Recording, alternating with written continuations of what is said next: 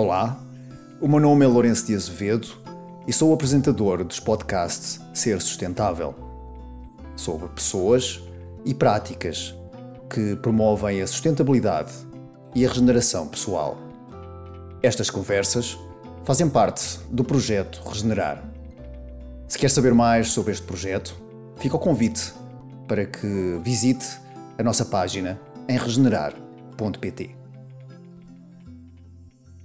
Hoje estive à conversa com Margarida Betancourt e eu dei o tema a este podcast e baseei este tema no livro do Séneca ou no ensaio do Séneca sobre a brevidade da vida. E este é um livro que eu recomendo para quem quiser aprofundar ou, ou pelo menos refletir sobre o tema de que todos nós humanos estamos de alguma forma sujeitos Todos nós humanos nascemos e todos nós humanos vamos deixar de existir em alguma fase do tempo. E por isso, esta, esta conversa é, é sobre a vida, a morte e o tempo. E o tempo faz-me lembrar este, esta imagem do que é imaginarem que tem um relógio de areia na vossa sala e que gradualmente esse relógio de areia de vez em quando deixa cair uma pedrinha é? para, o, para o recipiente inferior. E que sabemos que quando a última pedrinha cair, deixamos de existir, pelo menos neste formato como conhecemos. Aqui a única questão é que a parte superior do relógio de areia, da ampulheta, está tapada. Nós não sabemos quanta areia nos resta, não sabemos se temos muita areia ou pouca areia. Sabemos que de vez em quando há uma pedrinha que cai e um dia vai ser a última pedrinha. Neste triângulo, então, de vida, morte e tempo, falamos também sobre a vida é? e de como é que a vida uh, nos traz uh, aqui uh, momentos únicos, momentos únicos que devem ser celebrados. A vida sobre os momentos que vivemos podemos ver pelo menos de duas formas. Nunca sabemos qual é a última vez que vamos fazer algo. Eu não sei ou não sabia a última vez que pendurei a minha prancha atrás da porta Uh, depois de fazer bodyboard, uh, não sabia que era a última vez que eu ia fazer. Entretanto, passaram 15 anos e eu nunca mais fiz com a intensidade que fazia na altura. Mas a última vez que coloquei a prancha atrás da porta, no quarto onde ela ainda lá está, eu não sabia que iria ser a última vez. O outro aspecto, ou outro princípio, é este princípio de que um, cada momento é único e cada momento deve ser celebrado, independentemente se é a última vez ou a primeira vez. Uh, o momento de observar uma flor que floresce é, é único. O momento, mesmo que eu faça o mesmo caminho várias vezes, é de certa maneira também um momento único, porque cada dia existem de certeza elementos que o tornam diferente do dia anterior. Portanto, a preciosidade da vida pode ser experimentada um, a cada momento, pois cada momento é único e também nós não sabemos qual é, quando é a última vez que vamos estar de novo em contacto com aquilo que achamos que é tão precioso, ou pelo menos podemos não achar precioso até realmente realizarmos que foi se calhar a última vez ou que nunca mais realizamos esta tarefa ou estivemos com aquela pessoa. A morte nos países eh, menos industrializados, onde eh, comparativamente com aqueles que são industrializados é escondida, é eh, higienizada, é, digamos que tratada de uma forma em que, quanto mais longe da vista, eh, melhor para o coração. A, tradição ensina-nos que pode não ser bem assim, que o fato de assumirmos a morte como fazendo parte da vida nos pode trazer mais longevidade, nos pode trazer uma mente mais tranquila e mais sossego. Há várias histórias que eu conheço de pessoas que prepararam o funeral com antecedência, que foram comprar o caixão, que marcaram o restaurante em que depois do seu funeral as pessoas tinham o almoço pago, em que prepararam o roteiro de que, do carro funerário que iria parar em sítios, em pontos de vista, estou a pensar no termo em inglês point of view, mas em, em sítios panorâmicos em que o carro funerário para, parava durante o trajeto de casa para o cemitério. E essas pessoas o que experienciam com frequência é um sossego em relação à vida, um sossego que surge com uma relação mais harmoniosa com algo que é inevitável, como a morte. Mesmo nas sociedades tradicionais, menos industrializadas, a, morte não sendo, sendo algo aseptizado, ou neste caso, higienizado, acaba por trazer mais longevidade às pessoas que estão em processo de envelhecimento. Numa sociedade tradicional, uma pessoa, à medida que vai envelhecendo, é considerada um bem valioso, porque tem imensa sabedoria para poder transmitir às outras, às outras gerações. Portanto, não há aqui esta ideia de que, assim, é uma pessoa velha, é, é para ser afastada, eh, porque é, é aqui que vemos que vamos todos dar, mas sim dar esta imagem do que é uma pessoa a envelhecer de forma saudável, uma pessoa que tem sabedoria, uma pessoa que tem uma experiência de vida que pode enriquecer qualquer pessoa que entre em contato com ela. E isto, curiosamente, com aspas, claro, faz com que as pessoas nestas sociedades vivam mais tempo.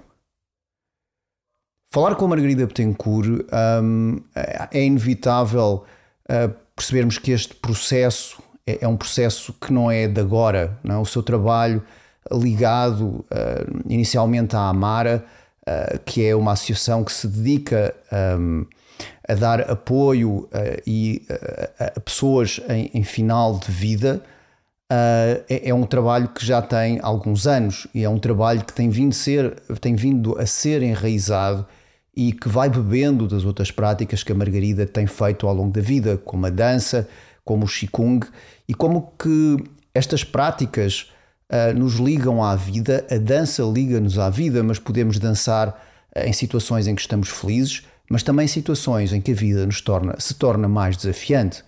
O Qigong também, ou, ou como a conversa que eu tinha com, com um professor de yoga amigo, uh, uma vez num restaurante em que ele dizia yoga, o yoga é a preparação para a morte, ponto. Mas se eu coloco isto num flyer, ninguém me aparece nas aulas. Portanto, este tipo de práticas tradicionais, seja a dança, seja o Qigong, seja o yoga, seja o Tai Chi, seja práticas que têm uma certa tradição e que têm acompanhado a vida humana, têm lá esta característica. São práticas que nos ajudam a lidar com a impermanência, com a ignorância de que tudo muda, com a ignorância de que este momento é precioso e irrepetível e que agarrarmos o momento uh, de forma um, em que se torna um apego ou uh, desenvolver a, a situação, a, a, a emoção complementar que é a, aversão não nos vai ajudar muito como seres humanos e vai criar ainda mais confusão. E daí temos os três venenos: é? a ignorância de que tudo muda, a aversão e o apego. E estas práticas, como eu disse, tradicionais, este aspecto está incluído. O aspecto da morte está, às vezes, subrepticiamente colocado na forma como observamos a impermanência do corpo todos os dias quando praticamos, o perceber que há coisas que podem ser uh, trabalhadas e há coisas que às vezes vamos perdendo alguma capacidade e que podemos efetivamente trabalhar e, e retardar o processo de envelhecimento do corpo, nunca operando, mas retardando ou vivendo, porque não bem, com o processo degenerativo que qualquer corpo vivo, uh, de certa maneira, está sujeito na sua vida. Vamos ficar então com Margarida Betancourt em mais uma conversa do Ser Sustentável. Olá, Margarida. Olá, Lourenço. Obrigada pelo convite. Olha, obrigado a ti por estares aqui no Ser Sustentável. É? Obrigado por teres aceito este convite. É um prazer. Olha, eu ia começar, é, é geralmente uma pergunta recorrente, é? perguntar como é que defines aquilo que tu fazes. Um, Uh, e essa pergunta que eu te vou fazer, não é? Como é que tu defines a, a, tua interação, não é? A nível de, de atividade é? com, o exterior e com os outros? Um, Não sei, eu, eu ainda, ainda há pouco tempo tive que escrever um, um currículo e, e, pedem para escrever. Às vezes pedem sim para escrever um currículo que é só com 100 palavras para, uma pessoa definir um, o mais rapidamente possível aquilo que, que está a fazer. E, e geralmente eu, eu acabo por sintetizar por uma, por, pela minha vontade de partilhar este meu fascínio pelo, pelo nosso corpo, por esta a preciosidade da nossa vida a manifestar-se neste, neste corpo que tem várias dimensões, de, desde dimensões mais densas até dimensões mais subtis e que ultrapassa só este. Uh, e só é relativo, isto já é, já é imenso, mas não é só isto, isto que é mais visível, ou visível para quem vê, porque também há aquelas pessoas que só tocam, que só, só sentem, e portanto para mim é, é, é desde há muito tempo um fascínio, uma, um, sempre um lugar de descoberta, o nosso corpo e a relação com todos os outros corpos. E hoje em dia está muito em voga falar-se dos corpos não humanos, felizmente, ainda bem que está em, em, voga, não serem só os corpos humanos, mas eu já comecei, já comecei por introduzir o conceito de corpos extraordinários, que são todos, não é? Todos os corpos são extraordinários. E, e, e, e, portanto, para além disso, essa ideia do, dos corpos não humanos também está. Fala-se muito da, da, relação, por exemplo, com as árvores, da, relação com as plantas, para além de outros seres animais, eh, um cão, estou aqui com um cão deitado aos meus pés. Pronto, então é esse, no fundo, se calhar é essa minha uh, vontade de, de nem é propriamente de conhecer, mas é de aprofundar a experiência extraordinária que é viver, viver no nosso corpo e viver na relação com outros corpos. Outra coisa que hoje em dia também está em voga é, é, é também o termos consciência dos objetos, né? de tudo o que nos uhum. rodeia, as nossas casas, onde nos sentamos, onde nos deitamos, uh, os objetos também serem qualquer coisa de extraordinário com os quais nos, nos relacionamos. Há muitos filósofos que, que também trazem essa, essa dimensão para a experiência de viver, e isso é, no fundo, é o que eu tento partilhar em, nas práticas que desenvolvo, quer seja dançar, quer seja. No fundo, eu já não, já não uh, ponho muito em gavetas aquilo que eu, que eu faço, mas tudo o que eu faço uh, uh, nesta minha relação com o corpo é isso que eu tento partilhar. Hum. E como é que tu chegas aqui? Qual, qual, é, qual é o teu percurso para chegares, para chegares até esta, esta, tua, esta tua autobiografia? qual é? Então já estamos mesmo, mesmo na biografia. Então, ah, sim, né? sim.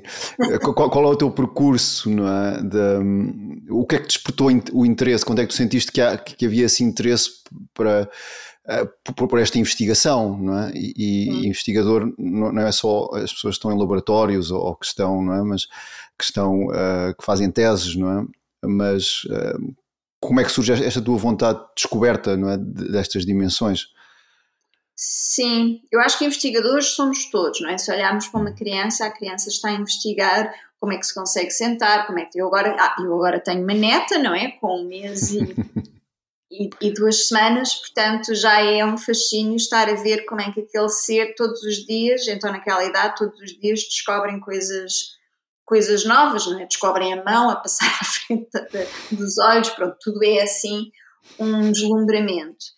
E então, não sei, se calhar, se calhar onde comecei, desde miúda fui, fui sempre muito física, é? sempre gostei de é, é, engraçado que sempre gostei imenso de ler, sempre passava horas a ler, mas também era muito física, também fazia muito desporto, um, corria, saltava, etc. Mas um, onde o corpo começou mesmo a ser qualquer coisa de muito importante, muito essencial, foi na minha relação com a dança, quando, quando, quando comecei a treinar dança e quando me tornei uma bailarina profissional. E, nesse tipo de profissão, o, o corpo é essencial, o corpo é, é, é a nossa sobrevivência, não é? Uhum. E se calhar onde eu senti isso ainda, porque eu fui muito privilegiada, eu fui bailarina no Ballet Gulbenkian, em que tínhamos um, um, tínhamos um massagista, um fisioterapeuta permanente um, a acompanhar-nos.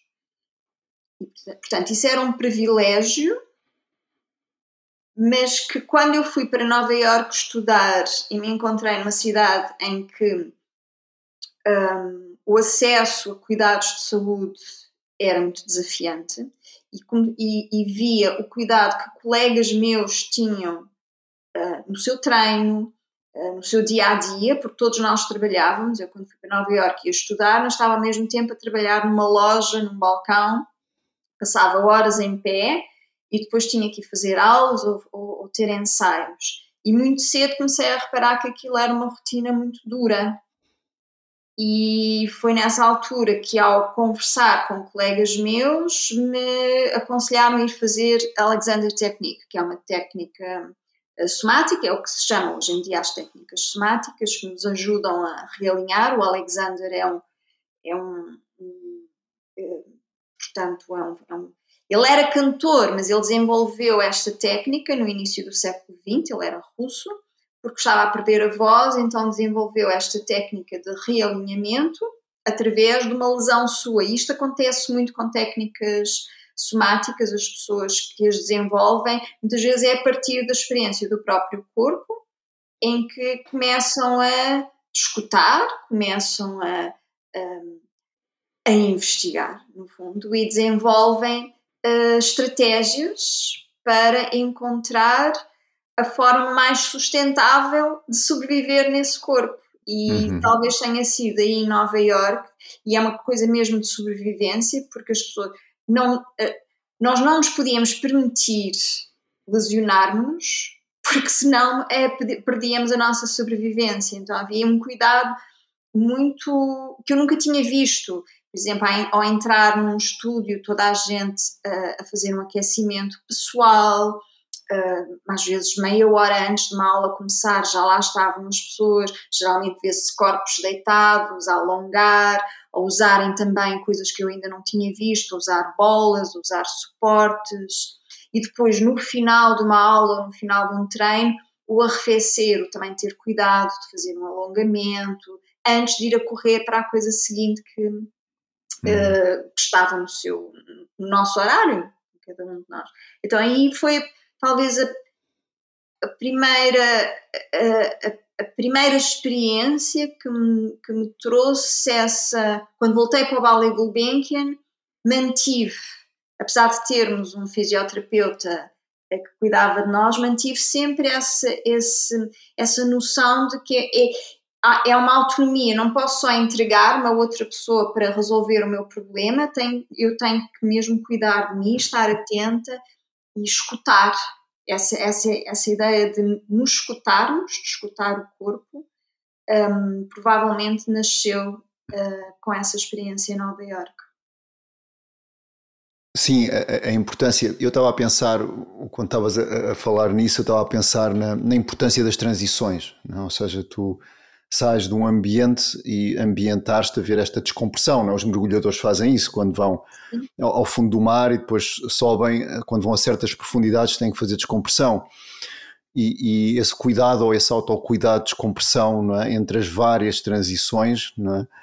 e estava a pensar em transições uh, pontuais, como quem vai fazer uma atividade, como tu fazias, mas também às vezes transições de vida ou de, de idades ou de a, a, importância destas descompressões, não é? Que a, até que ponto é que não há esta importância da paragem e, e na altura que estamos a gravar este, este, esta entrevista estamos no, no período terra, não é? Um período também de, de reflexão, de, de ponderação, de, de, reorganização é? para, para a próxima estação, mas que mas que não é tão comum ver-se isso, mesmo provavelmente na área da, que, que, tu que agora penso eu que já não exerces eh, dança, pelo menos como fazias, não é? Portanto, estás, estás num registro diferente, mas isso, tu, tu continuas a observar esse autocuidado ou, ou observas menos?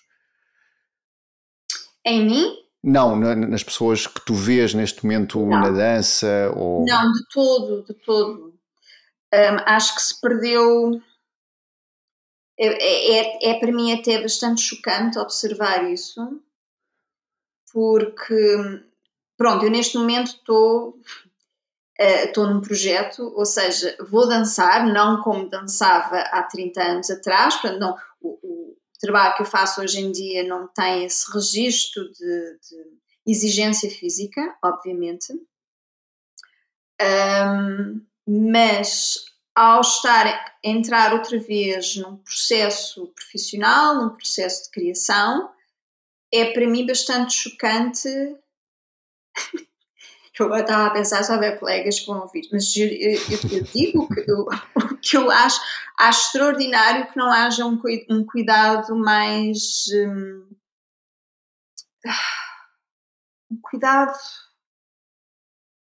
Acho que deixou de haver, não, não, não é nem mais nem menos, acho que deixou de haver porque, porque esta sociedade em que nós vivemos e na cultura isso está absolutamente é a mesma coisa, o, o stress, um, os tempos, a exigência, uh, ter que produzir, ter que escrever, ter que apresentar, um, tudo isso aumentou exponencialmente desde a última vez. Eu, a última vez que eu, fiz um projeto foi há cerca de 12 anos. E já, já há 12 anos já, já eu achava que as coisas estavam a ficar muito desequilibradas nesse sentido de, de, estarmos a entrar. Tu, tudo hoje em dia são, são, são mercados, nós estamos sempre a produzir produtos e, e, e a arte não foge a isso. Né? Todos os artistas, seja de que área for,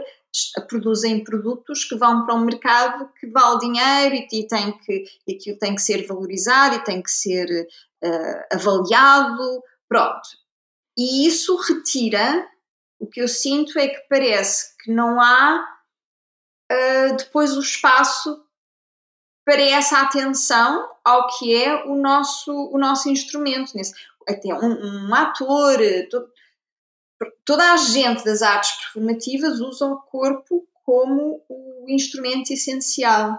E, e eu, neste momento, é, é, é um aspecto que me faz mesmo que, que hum, colocam essa, essa questão de como é que isso é possível, como é que se pode deixar de ter esse, de ter esse cuidado, ter essa atenção, porque continua a ser a sobrevivência. Uhum. E, e, pronto, é, é assim basicamente o que eu tenho a dizer. As coisas não estão nada bem, ou seja, as coisas que eu digo, por exemplo, nas, uh, nas minhas sessões com pessoas que não, que não usam o corpo dessa forma uh, performativa, e eu faço essa, essas mesmas observações para alunos meus ou colegas meus que usam o corpo de, de forma performativa, em que o cuidado tem que, tem que estar sempre presente. Ao, ao nos levantarmos, ao, ao nos deitarmos, perceber como é que estamos para que seja realmente um corpo sustentável. Uhum. Eu acho que traz aqui algo que, que, também gostava de explorar, em que tu dizes, ok, nós cuidarmos de nós, é? Que, que, é importante este cuidar de nós, mas dentro do projeto em, em, que estás envolvido, no projeto da Amara, que, que eu gostava que começássemos a falar um pouco, né? começássemos a entrar por aí, um, aí o teu projeto é, é também cuidar de quando já não conseguimos cuidar de nós, de certa maneira, não é? Há aqui esta ideia de nós como pessoas podemos cuidar de nós, mas poderá haver alturas na nossa vida, não é? em, em, em finais de vida, em que precisamos de alguém que nos acompanhe nesse processo. Não é? E, e, e a, a, ideia também que falasse um pouco sobre essa, essa vertente da, da, daquilo que tu fazes, sobre, o trabalho que, que fazes da Amara e, e, como é que tu vês esta, esta transição e esta necessidade também, não é? Sim. Eu não sei se eu, para mim, sinto isso como uma tra transição. Eu, hoje em dia, acho que cuidar do outro é parte integrante de nos cuidarmos a nós. Uhum. Ou, se, ou acho que já foi, acho, acho que em tempos Eu acho que é uma, que é uma coisa um, intuitiva de nós como seres humanos e se, e se calhar os outros animais, porque eu tenho estado, por exemplo, a, a, a, aprender coisas sobre árvores e elas também cuidam umas das outras. Eu acho que é, um, que é algo intrínseco à vida, portanto, começa a ser a, minha filosofia, é algo intrínseco à vida não cuidarmos só de nós, mas cuidarmos dos outros também. Aquela ideia da lei da sobrevivência, que é uma distorção do que o Darwin uh, ensinou, é uma distorção completa, porque também tenho estado a aprender mais sobre uh, as teorias do Darwin. Acho que a, distorção da lei da sobrevivência, que é uma coisa capitalista, desculpem lá, mas agora também posso ver. Mas é que é verdade, é verdade, esta coisa da, da, da sobrevivência e do individualismo é totalmente do, de uma economia que, que, nos estrutura de uma forma que não é sustentável, não é? Portanto, uhum. é, é disso que nós estamos a falar.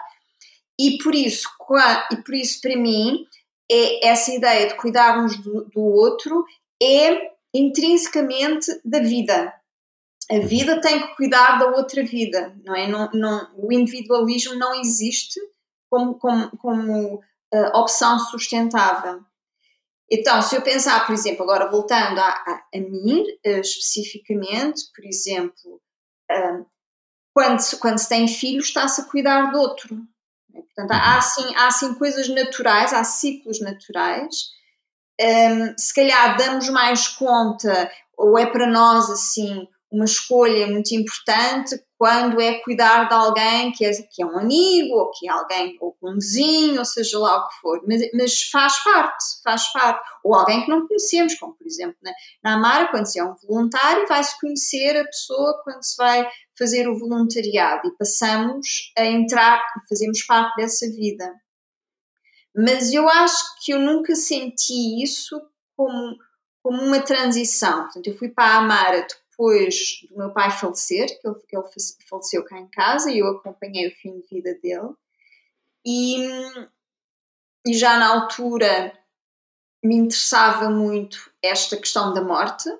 Já tinha lido o, livro Tibetano da Vida e da Morte e já tinha lido também outras coisas, mas esse livro foi, foi muito fundamental para mim, no sentido em que de repente é, é, muito claro que a, vi, que a, morte faz parte da vida e a vida faz parte da morte e há, e há este ciclo. E não podemos estar a, a, a, arrumar as coisas e a esconder que também existe, existe a escuridão, existe o sofrimento, todos esses, isso tudo faz parte. E, e, e nesse livro isso está muito claro.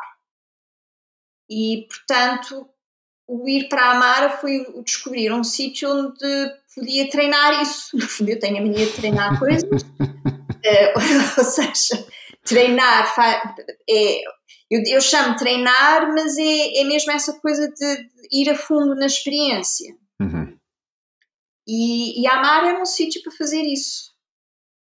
E, e, e portanto, fiz a formação, né? a Amara tem, tem aquela formação que, que, se chama mesmo A Vida e a Morte, a mesma preparação, acho que ainda tem esse mesmo nome, e comecei a acompanhar pessoas em, em fim de vida, e desde então, ou seja, tenho uma ligação menos próxima com a Amara neste momento, porque se calhar porque estou neste momento tão rodeada de pessoas, tenho tenho três pessoas neste momento muito próximas de mim que estão em processos difíceis e portanto eu nem sequer tenho já a disponibilidade para estar a fazer voluntariado porque estou, estou já uh, uh, com pessoas muito próximas que precisam do meu apoio e é isso que eu, que eu estou a fazer no momento. Mas gostava mesmo de salientar isso que eu acho que não, não, são, não são momentos de transição, são, são momentos que fazem mesmo parte da nossa hum. experiência de vida. Sim, eh, da forma como tu colocas, dá mais esta sensação do contínuo, é? de, de, algo que é, um, é quase como. Eh, e eu estava a pensar novamente, voltando à, àquela experiência de Nova Iorque que estavas a referir, digamos que se tu tiveres esse cuidado, uh, se calhar estás ao balcão, faz parte do contínuo da dança. Não é? Se não, se não houver essa descompressão, é de repente estás no balcão e depois estás a dançar. Então acaba por criar esta ligação, se calhar, entre duas transições que acabam por tornar um contínuo. Estava, estava aqui a ver as coisas um pouco neste, neste sentido. Sim. Mas sim, eu também conheço o livro Tibetano da, da Vida e da Morte e, e que realmente há esta eh, digamos que eh, eh, não são indissociáveis, não é? Porque estão sempre coisas a nascer e coisas a serem extintas, não é? Mesmo à nossa volta, não é? E, e, e, que estava a pensar que, dependendo das sociedades, isto está mais presente ou não, não é? E há pouco falavas da questão da, do darwinismo aqui um bocado retorcido, não é?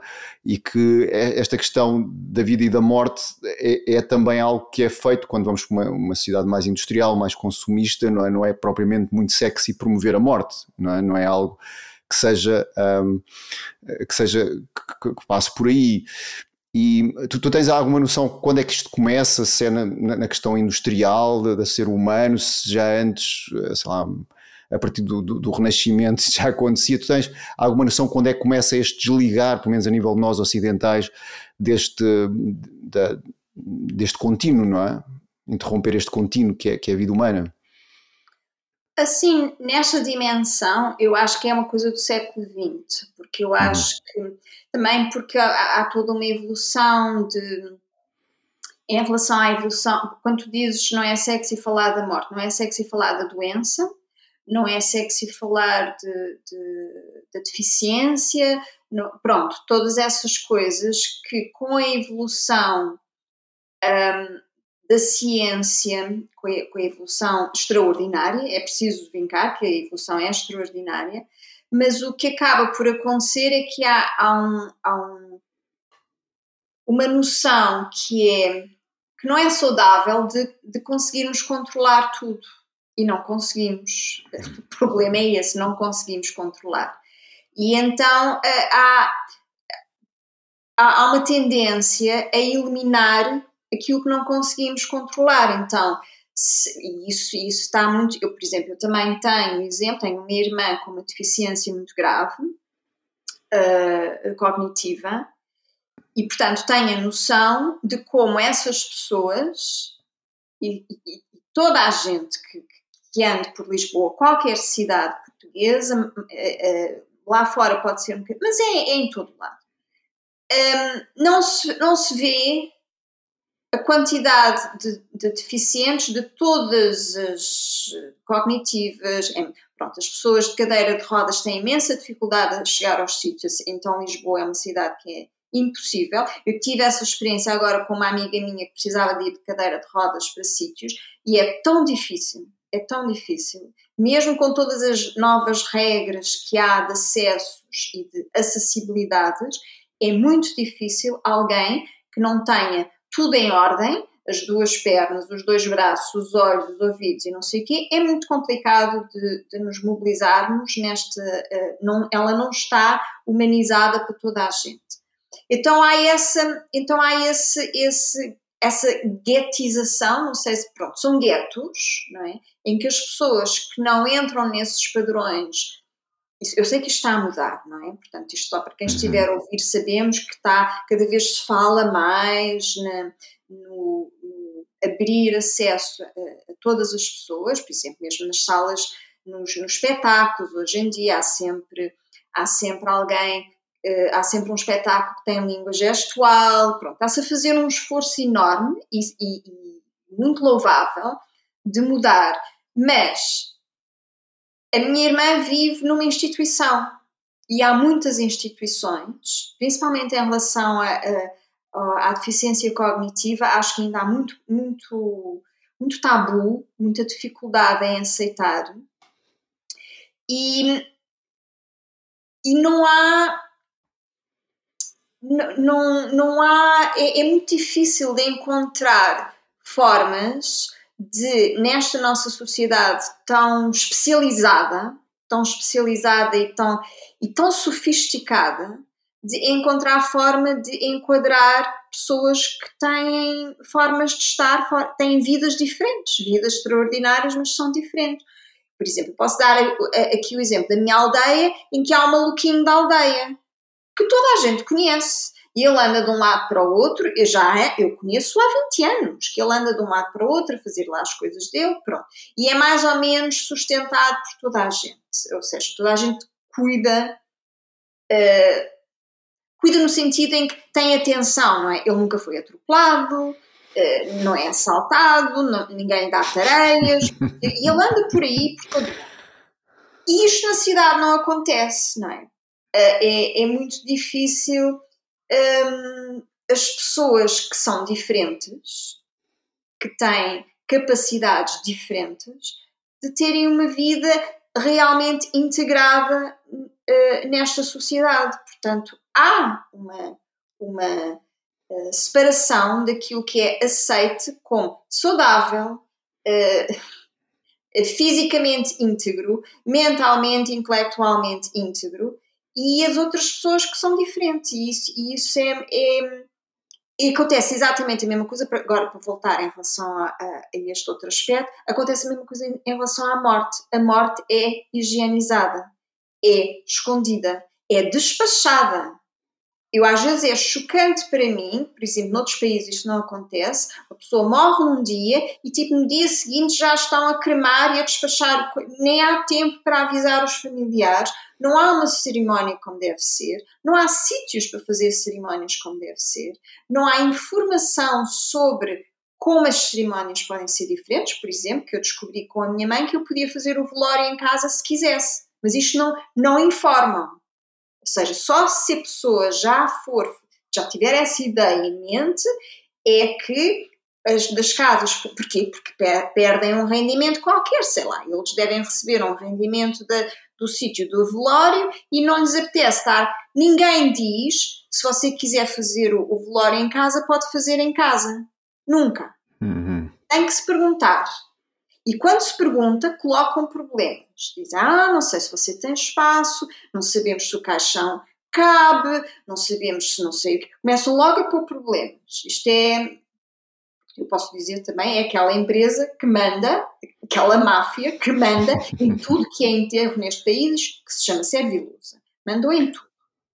E, e, e então, essa higiene, higienização e essa eh, mercadorização de, de, do inventário, da morte. Mercantilização, mercantilização, talvez. exato, torna-se também um produto, não é? De, e, e, e, depois vem com, com, aqueles catálogos e não sei o quê, é uma coisa horrenda. E nem sequer dão tempo à pessoa para. Portanto, isto é logo no dia, a pessoa morre, no dia já lá está um senhor, de facto, pronto, eles podem até ser muito boas pessoas, não é nada disso, mas o sistema é horrível, não dão uhum. tempo. Eu, eu, eu, tive uma vez na Suécia que morreu a mãe de, de um amigo meu, eles tiveram um mês por, à espera, porque, porque havia filhos espalhados pelo mundo inteiro, e deram uhum. tempo à família para eles se reunirem. Aqui isso, isso é, um, é, um, é uma coisa muito complexa, porque depois tem que se pagar não sei quantas mil coisas e é muito difícil. Uhum. E então é, é, é passar por cima aí está uma transição importante, uma transição muito importante. Muito importante para as pessoas que ficam, até mais do que para a pessoa que foi, não é? Que também, que também é uma transição muito importante e que se devia, se calhar, assim como há, e muitas vezes eu digo, assim como há, e já há as doulas da morte e não sei o quê, mas assim como uma mãe vai fazer eh, uma parturiente, vai fazer eh, as aulas de ginástica, não sei o quê, tem tem uma preparação. Hoje em dia, em relação ao nascimento, é, há, há imenso apoio, mas onde é que está o apoio para a morte? Não é? é, é, é ou, ou preparação, ou preparação, não? É? ou preparação, ou preparação nesse sentido. Exato, uma preparação e, e e, e, uma preparação que abrange tudo que, que, aquilo que a pessoa precisa, não é? Todos os níveis, uhum. porque não é só dar o conforto, tirar a dor, eh, pronto, que isso é muito importante, mas depois todo, todo, todo, todo esse envolvente espiritual, eh, emocional, etc. Isso não, não é fácil, não é fácil uh, uh, conseguirmos. Está a haver um trabalho imenso nesse sentido e no fundo era um bocado o que nós, o que nós fazemos na Amara, que é fazer esse acompanhamento da pessoa em fim de vida, acompanhar esse processo, que é um privilégio, assim como é um privilégio acompanhar uma grávida uh, uh, na sua gravidez e, e, dar luz, é um privilégio, é uma coisa linda, mas eu também acho que é lindo acompanhar uma pessoa no fim de vida. Uhum. Em relação à, àquilo que estávamos a dizer, em que não há, não há práticas de preparação, eu falava uma vez com um professor de yoga e, e, e estávamos uma vez a almoçar os dois e eu estava a falar com ele e ele, ele dizia, pois o yoga é, é na sua essência a preparação para a morte, mas se eu ponho isto nos flyers, ninguém aparece na aula. Portanto, acaba por ser um, um, pouco isso, e que efetivamente são dois processos na vida humana que transformam a vida, que é o nascimento e a morte. É? Há aqui uh, o, o, haver uma vida que, que, que se junta um, a um agregado familiar, ou que se junta ao mundo, e uma vida que parte do mundo, são dois processos muito semelhantes não é? e, e igualmente transformadores. Não é? Sim. Eu fui há pouco tempo fazer um retiro organizado pela Amara, que é o Ars Moriendi, é um retiro que acho que também vai acontecer daqui. Faz-se aqui nos Jesuítas. É muito interessante porque é um retiro que, que uh, faz a, convergência. Não sei se tu já ouviste falar. Uh, já ouvi falar desse retiro, sim. Faz-se a convergência dos textos do livro tibetano, da, da, da forma de encarar a morte uhum. uh, no, no, budismo, do livro tibetano da vida e da morte, e uns textos que foram criados no século XIV, XV, uh, dos jesuítas, que também abordam essa transição da morte. E porquê é que foi no, no século XIV, XV? Foi, foi na, na Grande Peste. Ou seja, hum. há estes momentos da humanidade e a Grande Peste, o que é que aconteceu? Tava, gente morria a torto e a direito, não é? A morte estava absolutamente a dominar a vida das pessoas. Tinham pessoas a morrer dentro da família, nos vizinhos, e eram mortes uh, muito dramáticas, porque a grande, a grande peste uh, eram mortes muito violentas. E de tal forma aquilo foi violento na, na sociedade que, que, se teve que criar, teve, teve, que se fazer uma reflexão sobre, sobre a morte. Uhum. E há estes textos que também são extraordinários, que, uh, que era precisamente para ajudar as pessoas a compreender este, este processo, a compreender porque, porque, porque, porque é que morria uma criança, porque é que morria um filho, porque é que morria um bebê, porque é que morria uma mãe, pronto. E, e, e então foi, foi um momento de grande reflexão e se calhar que tu estavas a perguntar há bocado, onde é que terá isso, um, onde é que a nossa distância da morte possa ter acontecido? Eu acho que tem precisamente a ver com essa evolução científica, em que parece uhum. que se dá um valor extraordinário à, à vida e, e a morte é uma derrota e não simplesmente mais uma etapa da vida. É? Uhum. A, a, a, capacidade, ainda há bocado estava a ler um artigo enquanto estava a esperar falar contigo, mais uma coisa que descobriram que é anti, que é anti-envelhecimento e para prolongar a nossa vida. Estou sempre a descobrir estas coisas. Uhum. e fica toda a gente muito contente. Mas se calhar é, é essa capacidade de realmente de, de aceitarmos também o envelhecer, do aceitarmos, aceitarmos que de vez em quando ficamos doentes e finalmente aceitarmos a morte é um exercício muito, muito valioso, muito precioso. Hum. Esse, ainda no outro dia também disse, já nas creches se devia começar a falar na morte. As pessoas ficam assim um bocadinho Uh, mas, mas é isso, é, é, tu tens um filho pequeno e, e vivem no monte, no, no, no campo, e, e, a criança a assistir à morte, foi um passarinho no outro dia, não foi? Sim, ou, ou, por exemplo, sei lá, eh, o vizinho pode ter uma cabra e de repente ela desaparece e temos que explicar Sim. porque é que a cabra desapareceu. Eles, eles comeram a cabra, basicamente, é isso, mas explicar isso à criança, não é?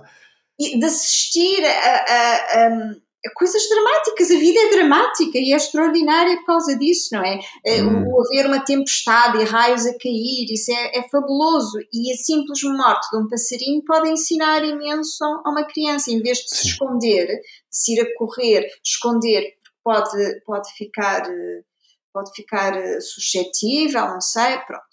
Um, mas isso, isso faz parte do. Assim como antigamente as, as pessoas morriam em casa e as crianças assistiam à morte dos avós, às vezes dos pais, não é? Uhum. E por mais do. Porque é doloroso, há sofrimento, mas o sofrimento existe e tem que, e, e tem que, tem que ser integrado. Não, não, não serve de nada estar a pôr tudo muito cor-de-rosa, a limpar, a afastar, a higienizar. Isso, isso, isso é falsificar, é, não, não, não é tá, a experiência não é completa sem o sofrimento. O sofrimento faz mesmo parte, infelizmente. Quer dizer, não é infelizmente, faz parte. É, é, é assim que vivemos a vida e por isso é que precisamos uns dos outros. Por isso é que é o cuidar. A, pessoa que vai cuidar vai ajudar a suplantar, a transformar o sofrimento noutra coisa, porque o sofrimento não fica. Tudo muda. Assim como a alegria também não fica, não estamos todos sempre aí aos saltos, aos gritos, a rir e não sei o quê, também muda. O sofrimento também não é uma coisa que fica sempre. Eu há bocado estava-te a contar da minha amiga, a Cristina, que teve um período terrível de sofrimento, mas agora está num período de grande alegria de, de, de, uhum. de amor à vida dentro da, eh, da doença que está, eh, que está, que é agora a, a experiência dela. Sim, nas escolas primárias, o meu filho está, também numa pré-primária, mas uma pré-primária, pronto, com, com, uma educação um pouco mais um, diferente, não vou dizer alternativa, mas diferente. E então eles tinham um porquinho da Índia é? a viver lá na escola e, e, pronto, por uma razão desconhecida, há um dia que, que, o porquinho morreu, não é? Eles chegaram lá e ele tinha morrido. E, e, e amanhã, em vez de, sei lá, a escola parou toda, não é? Eles são cerca de 30 alunos, é? a escola parou toda para cada um falar sobre a, a experiência de vida com, com, o porquinho, depois fizeram uma cerimónia, cada um fez um desenho, é, é, é comovente mesmo, não é? Depois eu, quando cheguei lá, ele foi mostrar os desenhos e o sítio onde ele estava enterrado, mas de certa maneira há aqui uma há, há aqui um contacto que, que, eu acho que também é, é necessário, não é? Acho que não há muitas escolas que param quando, quando há um animal de estimação da escola que, que, que morre, não é? E, e, eu acho que é um privilégio às vezes poder ter esta, esta experiência quando se é pequeno, não é? E que, claro que há uma interpretação muito pessoal de, de, de cada criança, não é? Que são às vezes distintas dos alunos, dos adultos, mas de qualquer maneira há aqui logo um contacto com algo que é impermanente, que é um bocado esta ideia da impermanência, não é? Eu penso que a morte é, é, é vista como algo que é que, que, torna a vida que eu posso estar sempre a tentar puxar para que ela não acabe, sempre com coisas para fazer, e é quase como um manifesto pessoal em relação à vida, ter sempre a agenda, não, eu tenho sempre muita coisa para fazer, estou sempre ocupado. E, e, e, e que afinal a, a, a, a, morte está aí também, não é? faz parte deste processo e, e, que, e que trazer isto, não é? esta impermanência à vida de uma criança, eu penso que é também, como tu dizes, bastante valioso e que deveria ser trazido, não é? com, se calhar com frequência do que se faz em, em certas sociedades ou em, em certos ambientes. Não é? mas, mas ainda em relação à, questão que estavas a, a dizer e, e, e, este, este processo, não é? Uh, há, e, já falamos um pouco sobre isso, esta higienização é? e esta tentativa de dizer não, mas, mas não há, não, quer dizer, existe, mas é uma coisa que tem que ser rápida, tem que ser breve, mas que, que também, como já vimos, se houvesse uma preparação antes, não, não seria se calhar tão breve, porque já havia esta preparação, não seria aquele, aquele choque, agora tem que escolher as coisas, e, e eu lembro-me do do pai de uma, de uma amiga minha que ele pensou em tudo, não é? Ele preparou tudo, desde a roupa, uhum. o caixão, até preparou, pagou um, um almoço, não é? ele definiu o percurso de, de, que ele faria de casa para o cemitério, com as paragens que ele pediu, para, não é? em, em paisagens, em spots, não é? com uma paisagem que ele gostava, e depois tinha um, um almoço pago num restaurante para toda a gente que participou no funeral. Não é? Eu acho que isto é não deveria ser incrível, mas, mas deveria, ser, deveria ser algo que poderia ser mais repetido, não é? A pensar neste processo, não é? A ver este processo uh, que não está muito presente, não é? Mas, mas acaba por ser realmente, como eu disse, pouco sexy, porque também se começarmos a pensar na morte mais cedo, se calhar produzimos menos. Estamos a pensar que as coisas são impermanentes, não nos chateamos tanto, não lutamos tanto, mas, mas que não é? Acaba por ser um bocado isto, não, mas eh, pronto, há este processo, agora vou, vou passar para um processo de preparação ou para um processo, e então não estou tão preocupado com, em consumir ou, ou em fazer uma série de coisas. Mas que tu há pouco referiste também, e, e em relação também à, à, à peste negra, não é? Que, que, também tivemos um, uma época muito semelhante com o Covid também não terá sido na magnitude não terá sido da magnitude que foi a, a peste negra mas houve também, de certa maneira, pelo menos foi mais visível esta questão da impermanência, de pessoas estarem bem, passar três dias já não estarem cá e, uh, ou estarem cá noutra forma, mas, mas, que isso também foi, eu, eu acho que levantou. Tu notaste, visto que tu já fazes isto há algum tempo, tu notaste alguma diferença na forma de observar a morte pré-Covid e, e, depois do Covid? Se, se há algum tipo, se mudou dentro da deste dentro do teu ecossistema neste aspecto? É assim. Se as pessoas eh, ficaram mais sensibilizadas, por exemplo. Sim, sinceramente, acho que o Covid ainda é muito recente. Uhum. Eu acho que a reflexão sobre o Covid ainda está por se fazer, apesar de se continuar a falar. Acho, acho que foi. Acho que é, uma, é, um, é um marco na experiência da humanidade extraordinário em, em imensos sentidos, porque é evidente uh, que, comparando com a peste negra, o Covid é uma coisa mesmo mundial, não é? Foi uma coisa uhum. que ocorreu o mundo inteiro e que afetou em, em, em, muitas dimensões, porque, porque, vivemos uma civilização já muito complexa, já muito sofisticada e, portanto, um, foi revelador em, em, imensos aspectos e alguns, infelizmente, ainda não estamos a. Ainda tenho esperanças que consigamos aprender mais sobre aquele efeito ou seja, aquela coisa extraordinária de, de, parar, que eu acho, acho que foi das coisas mais incríveis que aconteceu, hum, sabermos que conseguimos parar e que não há um colapso. um, apesar de depois há os outros aspectos de quando se para há sempre há sempre um exército invisível de, de outras pessoas que mantêm a, a nossa sociedade em, em funcionamento, também revelou isso, também há, revelou imensa coisa que ainda temos que refletir sobre, mas infelizmente eu acho que há, há, há um, aconteceu uma espécie de um whiplash, parece que se acelerou, agora parece que se acelerou ainda mais do que estávamos antes. E então acho, acho que não houve tempo sequer para nem tempo nem condições para se fazer uma verdadeira reflexão sobre é, to, toda a dimensão de, mesmo da presença de, desta coisa da impermanência, como é, que, como é que é a morte, acho que ainda não houve, também é muito recente, estas coisas todas têm que, têm que nós temos que ter paciência para que haja tempo para se refletir, mas a reflexão está a ser feita já ali uh, coisas super interessantes sobre, sobre a relação com o tempo. Por exemplo, estão a aparecer imensos podcasts fabulosos sobre a nossa relação com o tempo, em que se a nossa relação com o tempo inclui-se também a nossa relação com a morte, não é? Uhum. Como é que, como é que, porque tem a ver com a finitude, não é? Como é que, como é que nos, nos vemos.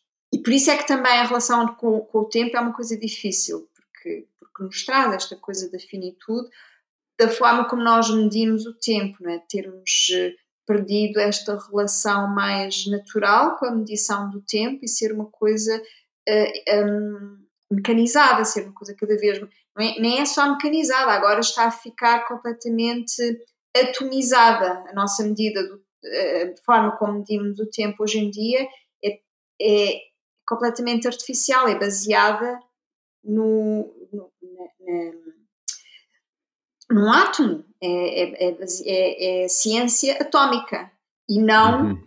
Uh, olhar para o movimento dos astros. Uhum. E, portanto, isso torna-nos um bocado.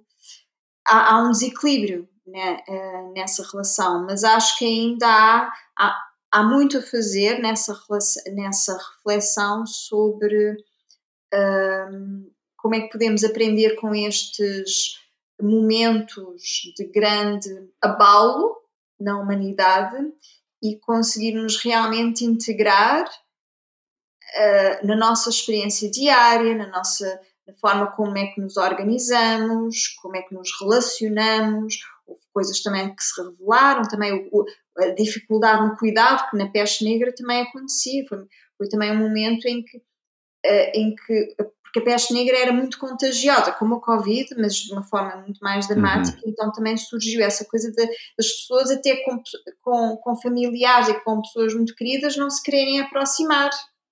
E isso uhum. aconteceu também no Covid. Portanto, essa, essa coisa da relação um com o outro, do cuidado, como é que cuidamos, como é que continuamos a cuidar, mesmo em situações de, de quase impossibilidade de contacto, isso trouxe um grande desafio e, e, e talvez uh, possibilite Olha, como por exemplo isto nós estamos a fazer, a relação através de um, de um formato digital, de como é que podemos desenvolver um, um, contacto com o calor humano através de uma interface que é completamente uhum. uh, desumana.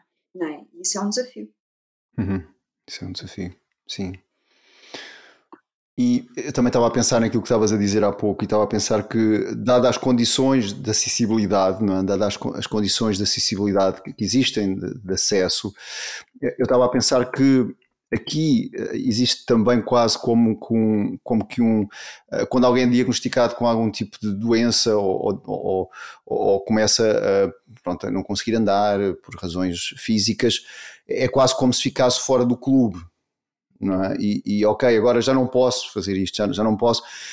E, e também há aqui a, a, questão de até que ponto é que é, é, é dada a possibilidade de ver outras possibilidades, é? De, de, de, perceber que existem outras possibilidades, mas também esta ideia de como processos de morte ajudam a criar um pouco de, também, se calhar, este, este, este shift quando existe o tempo suficiente de que se calhar existe aquelas epifanias das pessoas que têm doenças sistémicas, não é? Que, que independentemente se eh, sobrevivem ou não ao processo, para elas foi das coisas mais reveladoras da vida delas, não é? E, e, e que é quase como o ao fim e ao cabo é quase como uma declaração de independência, não é? Eu, eu não preciso aquilo que eu pensava, não é? Afinal, que era aquilo que me libertava, era aquilo que me prendia, e aquilo que me prendia, afinal, é aquilo que me liberta, não é?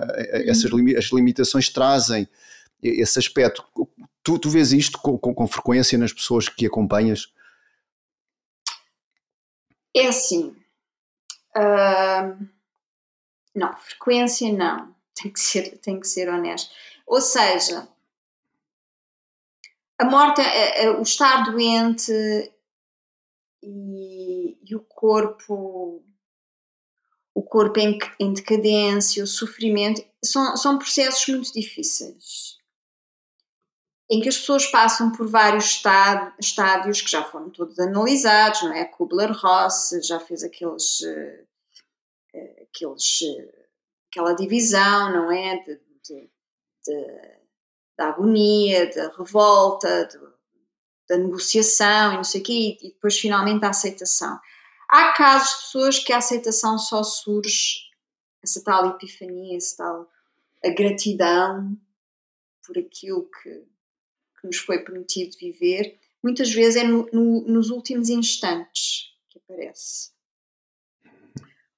Precisamente porque eu acho que não há como eu continuo a achar que deve haver um treino, ou seja, tem, tem que haver também, ou deveria haver, nós perdemos toda, toda, toda a nossa história de, de, de relação espiritual, não é? Porque todos nós passamos, nós, eu acho muita graça quando dizem que somos um país de, de católicos não praticantes. Não sei o que é que isso quer dizer somos católicos não praticantes. Não é? É tipo sermos praticantes, não praticantes de Qigong. O que é que isso quer dizer? Não é? Uhum. Não praticas, não, não és. Ponto final. Não. E, e então, e não, houve, não, não tem havido nada que tenha uh, tratado desse treino mais subtil. É? Fica-se muito na coisa de tratar, que é muito importante, tratar do corpo, tratar da, da, da, coisa mais material, dos órgãos, etc. Mas há aqui depois uma dimensão que, que mesmo que se faça, que se tenha, por exemplo, uma, uma prática relativamente regular de meditação, a maior parte da meditação que se propaga aí é meditação para os homens de negócios, para fazerem melhor negócio, não é? para fazerem mais dinheiro e para se comprar uma casa e para se... Pronto. Isto é assim a percepção que eu tenho. Claro. Um, e por isso há toda uma dimensão que fica, uh, que fica a falhar. quando se, se, está a acompanhar pessoas em final de vida, eh, temos plena noção disso, de que há uma fragilidade de. E nem sequer, ou seja, se houver um padre, se houver. Uh, ou, sei, ou um, um guia espiritual ou qualquer coisa, mas se não há um treino até lá, né, se aparece só no último momento, hum, é muito difícil, porque, porque não, aquilo não, não, não tem. Não, não, não tem substância, não, há, não, não, não tem história, não é? Mesmo que se mande vir o padre né, nos últimos instantes, porque de repente a pessoa uh, uh, descobriu que, que afinal quer, quer ir para o paraíso, aquilo é, é às vezes, qualquer coisa ajuda-se. É assim, tudo ajuda nestes, neste, neste percurso final que é, que é, que é sempre tem sempre algo dramático, mesmo quando é muito feliz, porque às vezes também os últimos momentos são, são, são, são momentos felizes. Tu há bocado estavas a falar sobre pessoas que fizeram tipo velórios em fim de vida. Isso é uma coisa que, por exemplo, nos Estados Unidos está muito em, em, em voga agora, é as pessoas fazerem os velórios em vida. E também programarem a sua morte. Porque nos Estados Unidos é, é engraçado, aquilo é, uma, é um capitalismo desenfreado, mas por ser desenfreado tem uma certa liberdade. Ou uhum. seja, lá nos Estados Unidos, pelo que eu já percebi de programas que eu vi, tu tu tens muito mais liberdade a escolher como morres. Por uhum. exemplo, eu já vi um programa em que um senhor vai ter com um carpinteiro amigo dele e o carpinteiro faz, faz o caixão dele. E ele deita-se lá dentro diz assim, eu aqui vou ficar confortável. E, e, e, o, então é o amigo que faz o caixão e escolhe o sítio onde é que vai ser enterrado. Há um, há um programa muito engraçado que eu já não sei se está no HBO, está acho que não é Netflix, acho que é HBO, que é sete, uh, sete uh, formas diferentes de morrer. E são assim sete. Eu já mostrei cá em casa, é um dos, dos retiros que eu tenho cá em casa, e uh, é, é, muito revelador como as, como as pessoas recebem aquela informação. Mas é muito engraçado, porque dentro daquela ingenuidade que às vezes os americanos têm, porque não têm tanto aquele peso da história que nós europeus têm, temos. Dentro daquela ingenuidade há uma, há uma certa. há uma alegria e uma, e uma leveza que os leva a encarar. As, eu, eu acho que eu também já, já contei esta história, também quando eu estive em Nova York, em plena crise da SIDA, em 85, 86 eu dancei num velório de um bailarino que tinha morrido. Eu, na altura, nem sequer sabia que tinha morrido porque ainda era muito, aquilo não, não era muito divulgado, mas depois percebi. E então, esse bailarino tinha morrido e eu estava a trabalhar com uma rapariga que era amiga dele, estávamos a fazer uma, uma coreografia ela disse: Olha, um amigo meu morreu, nós vamos dançar no velório dele. Eu disse: Ok, vamos dançar. E foi assim, das experiências, foi mais uma dessas experiências que me revelou que realmente a morte podia ser outra coisa, que não era preciso ser uma. Uh, não, não precisava de ser sempre igual, sempre aquela coisa em que se vai para a igreja, se, pronto. Que aqui é sempre mais ou menos a mesma coisa. É, há, há, há um procedimento que é imposto, há um padrão de um procedimento que nos é imposto. E qualquer coisa diferente eh, é um dilema. E na, na, daquela vez que eu dancei, foi, uma, foi uma festa, foi uma coisa extraordinária. E aquilo impressionou-me imenso. Ainda hoje, quando eu conto, eu, até me dá arrepios, porque, porque acho que é uhum. incrível uh, juntar-se os amigos numa verdadeira celebração da vida de uma pessoa e da sua transição para outra coisa qualquer que ninguém, nenhum de nós sabe. E isso eu acho uma coisa extraordinária. Então, voltando a essa coisa das transições que nós começámos na, na conversa, as transições têm que ser celebradas. Ou seja, mesmo num final de prática, ou mesmo, ou seja, ou, por exemplo, nós estamos na cama, uh, vamos nos levantar para, para, para, para um novo dia. Celebrar esse momento em que nos levantamos e vamos viver um novo dia. Uhum. Mesmo que seja só mental mesmo que seja assim uma coisa, cada um inventa a sua maneira. Mas eu acho que é essa, é essa coisa das transições tem a ver com esta, esta um, velocidade a que nós vivemos, que eu acho que em tempos passados nós tivemos, por exemplo, o rezar antes de uma refeição era uma forma de celebrar a comida que se comia. Exatamente. Portanto, houve, houve imensas coisas. Mesmo, mesmo, pronto, eu, eu, eu, também nunca me casei, mas o casamento era uma celebração. Os batizados, celebrações. Então nós agora temos que inventar outros. Não queremos as coisas católicas, não somos católicos, somos outra coisa qualquer. Vamos ter que ter trabalho e imaginação e criatividade para inventar celebrações. Eu estou sempre a, fazer celebrações e aproveito aquelas que já existem. Há um feriado de um corpo de Deus, não sei. Celebra-se. Tudo bem, faz. Porque é celebração, porque isto são tudo celebrações também ainda mais antigas. Está-se a celebrar o verão, está-se a celebrar não sei o quê, as, as colheitas. Portanto, essa coisa da transição, do momento em que se para e, agrade, e agradece, uhum. é essencial é muito importante. E a morte é a última grande transição em que às vezes há pessoas que conseguem chegar ao momento da morte e agradecer. Mesmo, mesmo as coisas horríveis que tenham acontecido na vida, agradecer essas também e, e agradecer as coisas fabulosas, lindíssimas que também aconteceram. E isso é, isso é que são as transições. Eu, eu, para mim, acho que as transições são esses instantes em que agradecemos em que abrimos o coração e agradecemos, seja o que for, a refeição, o acordar um novo dia, um bebê que nasceu, sei lá. E, e, hum. e isso faz parte, acho que isso é, é o que faz parte da vida e da morte deste ciclo. Agradecer uma flor linda que vamos no passeio, vamos num passeio no campo e vemos uma orquídea no outro dia, já há uns tempos, eram as orquídeas selvagens. E uma pessoa baixa-se e agradece a orquídea fabulosa que apareceu ali no meio do caminho. E é, e é um momento de transição. Sim, e eu penso que esses, esses momentos de transição terão mais uh, significado quando percebe, percebemos a, a, finitude da vida. Não é? Se eu se isso é, como tu dizias, higienizado, se isso é algo que só se fala quando se tem 60 anos, e se isso então parece que eu terei sempre tempo para cheirar aquela flor, ou, ou, ou que aquela refeição é mais uma refeição, ou, ou, que aquele encontro é um encontro perfeitamente comum, não é? Mas, mas, mas a partir do princípio que, que se calhar, e, e, se calhar nós todos temos situações em que a, a, última vez que fizemos não sabíamos que era a última vez, sei lá, a última vez que eu fiz bodyboard nunca pensei que fosse a última vez, não é? Quer dizer, não foi a última vez, mas já passaram 10 anos, acho eu, não é? E a prancha está lá, não é?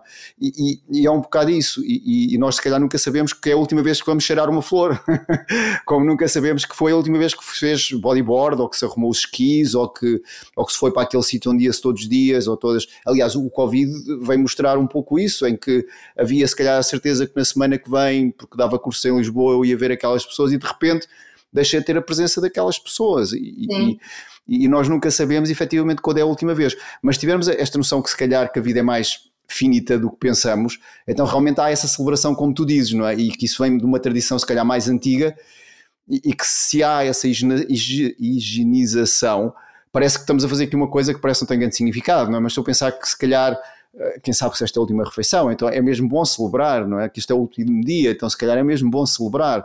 Não é? Um, portanto, há, há, aqui, penso eu, a celebração perdeu-se um pouco também, penso eu, e estou aqui, a, e isto pode ser uma questão também para ti, perde-se um pouco quando se perde também esta noção da finitude da vida, não é?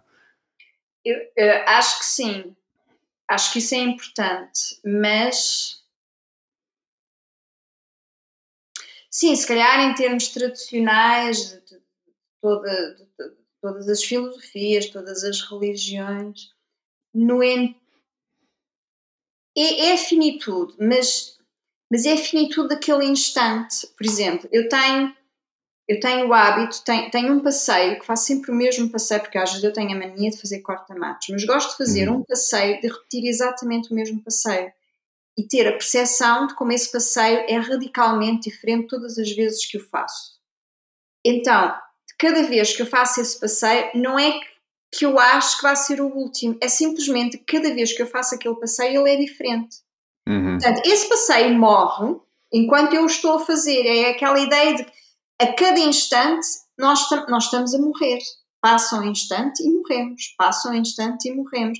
E é estar presente e estar a agradecer cada um desses instantes que nós, ao agradecermos, ele já passou e já morreu. Então, essa flor que eu vou cheirar, eu agradeço essa flor, ela vai morrer, mas eu agradeço aquele instante que eu tive o privilégio de assistir àquela vida. Uhum. E, e, e, e, é mesmo, eu acho que é mesmo essa. Um, o precioso está nisso, de agradecer esse instante.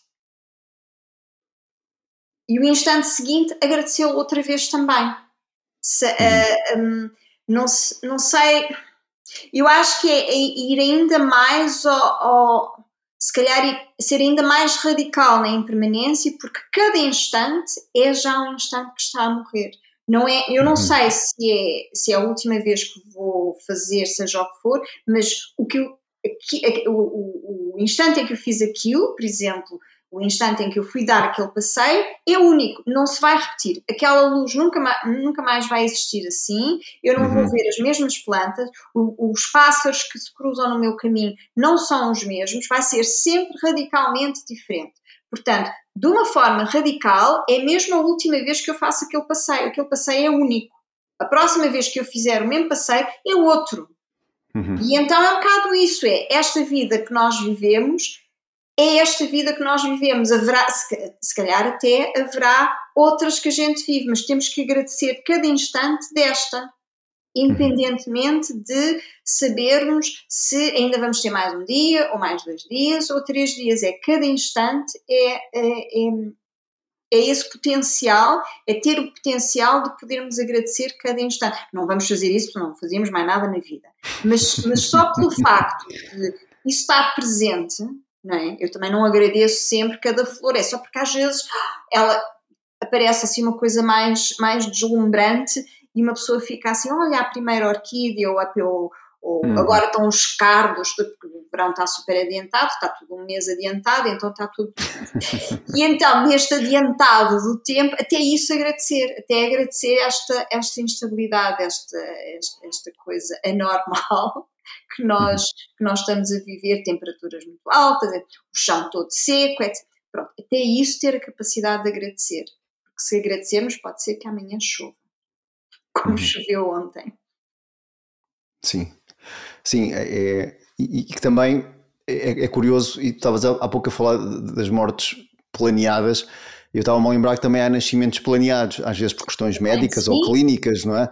Mas hoje pode-se dizer, ok, então vai-se fazer uma cesariana, ainda falta uma semana, mas o médico vai de férias, ou, não é? e, e então também se pode. Portanto, nós ao fim e ao cabo acabamos por ter criado aqui algo na, na nossa na nossa civilização em que temos um certo controle é? sobre a vida e, a morte, é? um certo controle, é? podemos decidir se queremos morrer ou, uh, e, e, o nascimento poder ser de uma forma como se calhar na história isso nunca foi possível, é? de uma maneira uh, poderia-se controlar a morte de alguém, mas hoje é possível que a morte seja feita de forma indolor, etc, todas essas questões. Mas, mas isso acaba por ser acabar ser, ao, fim e ao cabo, também frustrante para a humanidade, porque ainda não foi aquilo que efetivamente queria, que era eh, evitar a morte, a longevidade, é tudo, isso, não é? E que às vezes faz lembrar, quando tu dizias que estavas a, a, ler um artigo sobre qualquer coisa que, que foi descoberto, um bocado como aquela história grega de, de alguém que, eh, que, que, pediu a, a, Zeus para, para, para, para, que vivesse para sempre, não é? Que neste caso eh, foi, foi alguém que pediu que, que, o, que, o marido vivesse para sempre e esqueceu-se de pedir que ele ficasse jovem também para sempre. Não é? Então ele continuou a viver, não é? a passar anos e cada vez mais fraco, mais, não é? tipo Gollum, provavelmente do Senhor dos uhum. Anéis, não é? e cada vez em pior estado. E, e, isso não, não essencialmente melhorou a qualidade de vida dele, ou seja, ele viveu mais tempo, não é? Viveu, se calhar ainda está vivo por aí, não é? Porque ele basicamente ficou imortal, ficou imortal. Mas, que, mas que efetivamente essa imortalidade não lhe trouxe mais qualidade de vida.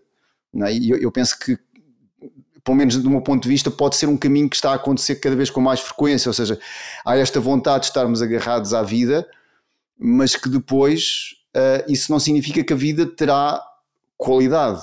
Não é? ou, ou terá algo que é uh, uh, possa efetivamente, pronto, começa a haver muita coisa a suportar a vida, isso já não é uma coisa que seria natural, é quase como estar, não é agora mais um comprimido e mais o soro e mais não sei o quê, e, e, e efetivamente aquilo já é um processo de sofrimento de, de, de não largar, não é? De, de todo o processo.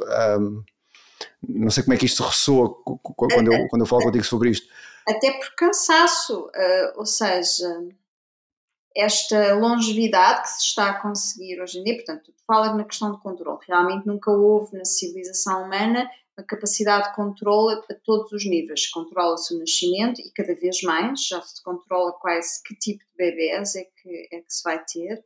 Um, mas pronto, isso já é uma questão que espero que venha largamente a ser debatida em termos de ética, mas também em termos de ética também está a ser debatido a questão do controle da morte, não é? Em relação à uhum. eutanásia, que ainda há pouco tempo esteve mais uma vez em debate, ainda não percebi se passou ou não.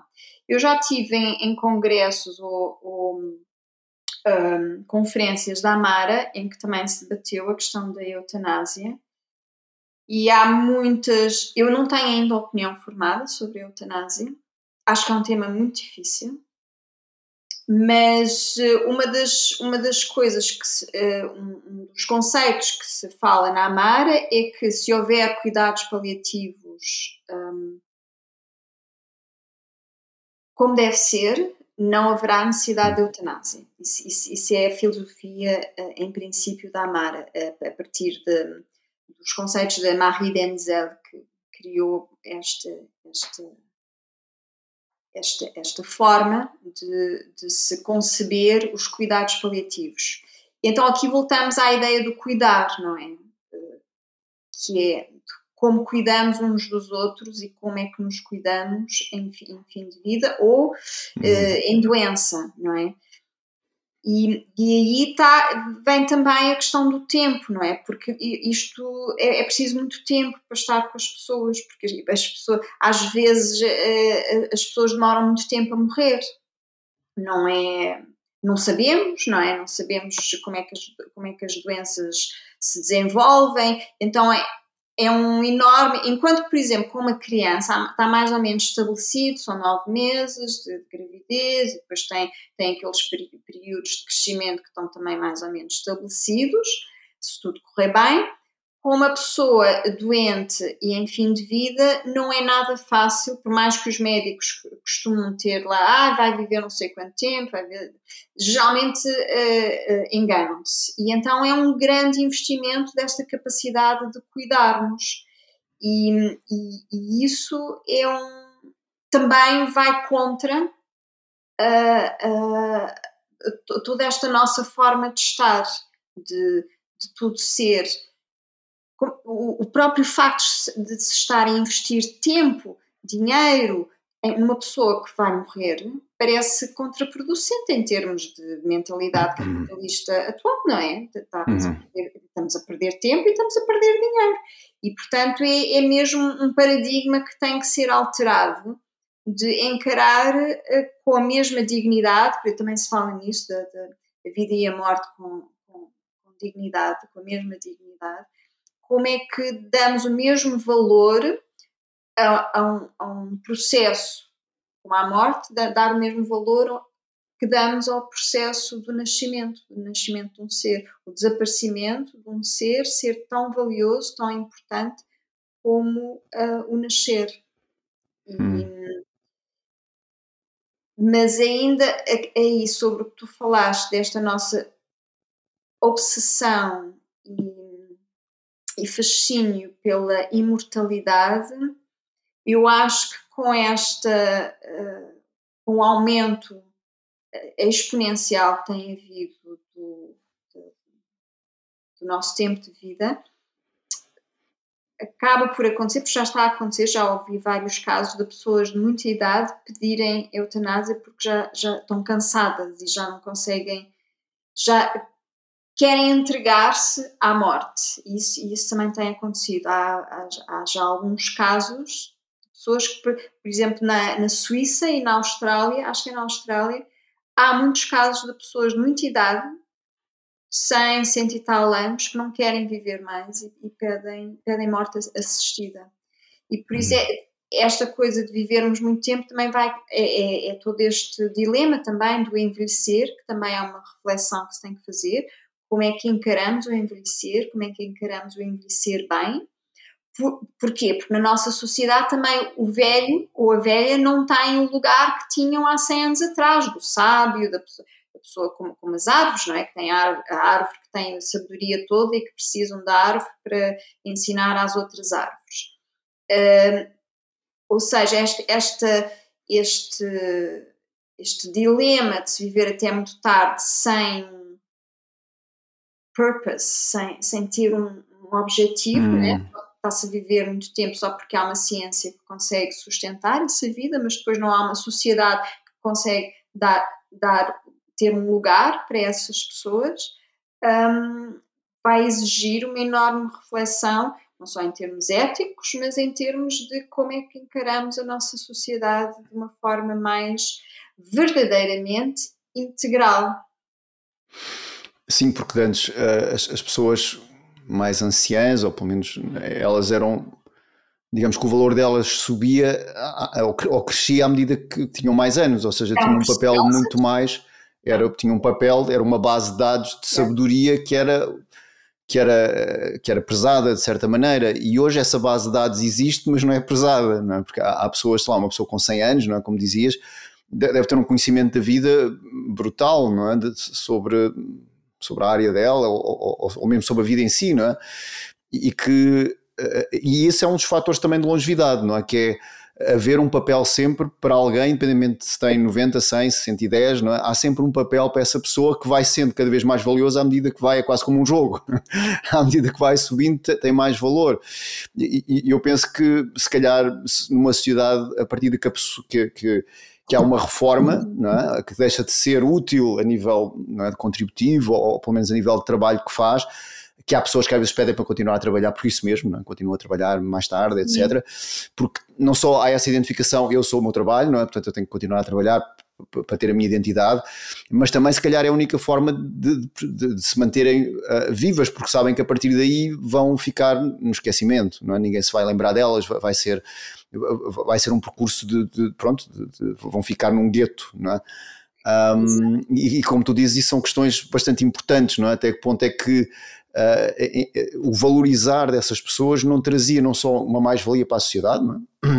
mas também uh, trazer uma mais-valia especialmente para essas pessoas, em que em fim de vida eram efetivamente pessoas Uh, em que esse conhecimento era utilizado é? para, para, beneficiar as outras gerações, é a passagem do inverno para a primavera, não é? É, é, é um bocado que, que, há este, este, corte, este corte, não é? Da passagem do inverno Sim. para a primavera, não é?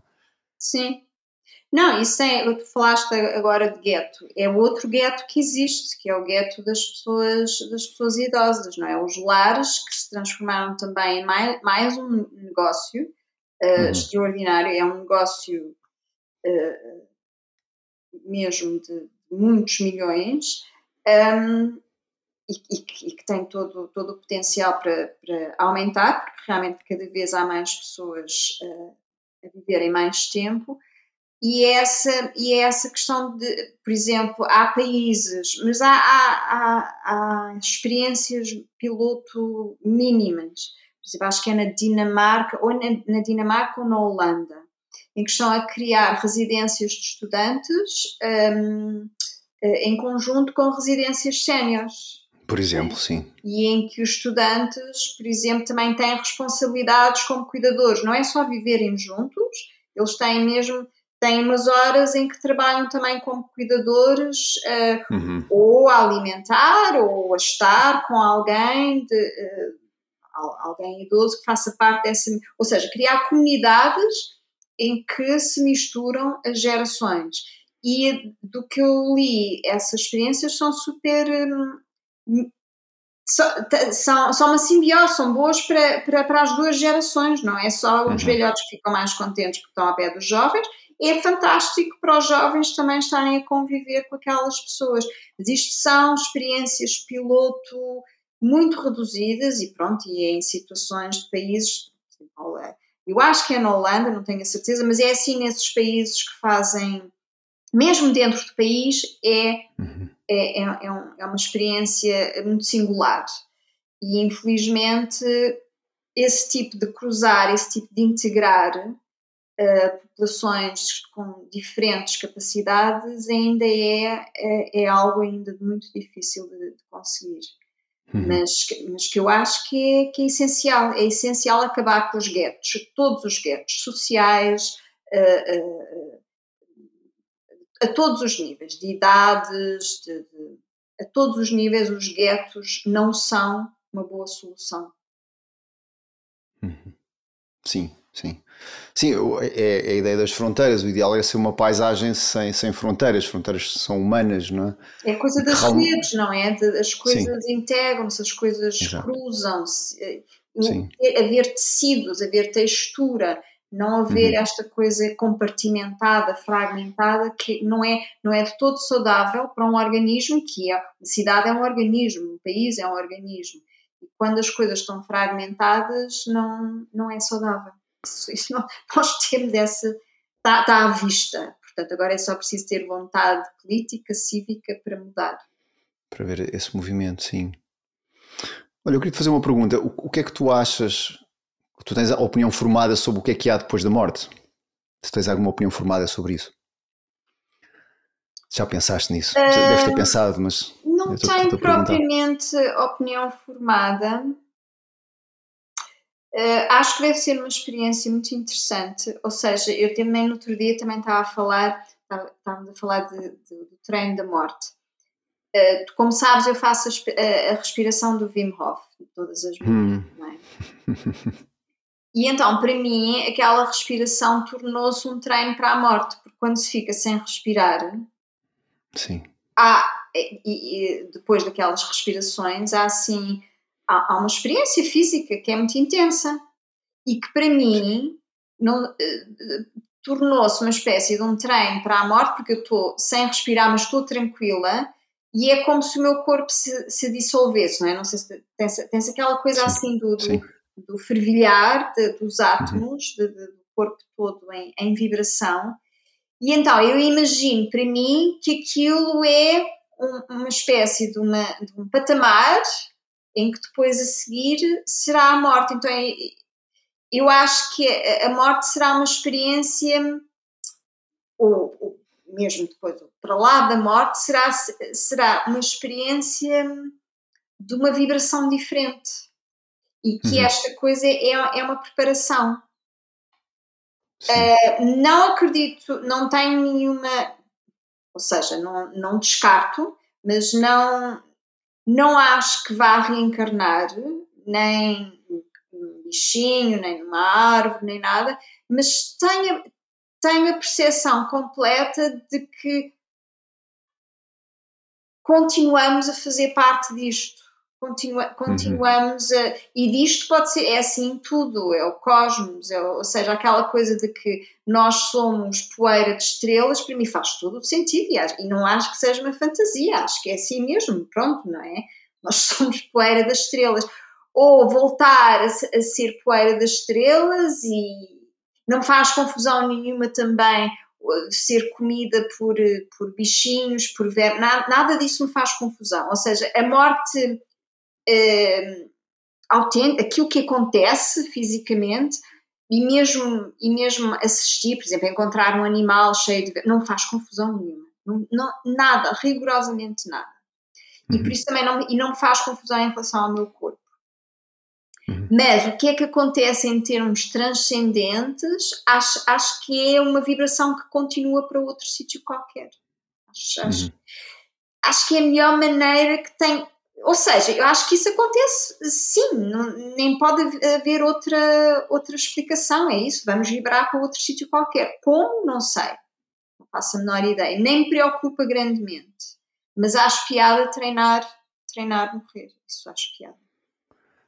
Eu, eu por acaso estava, estava o, voltando aqui à história do porquinho da Índia de, de há pouco, não é? E ele viveu durante cerca de dois anos connosco, dois, três anos, antes de depois ficar na escola.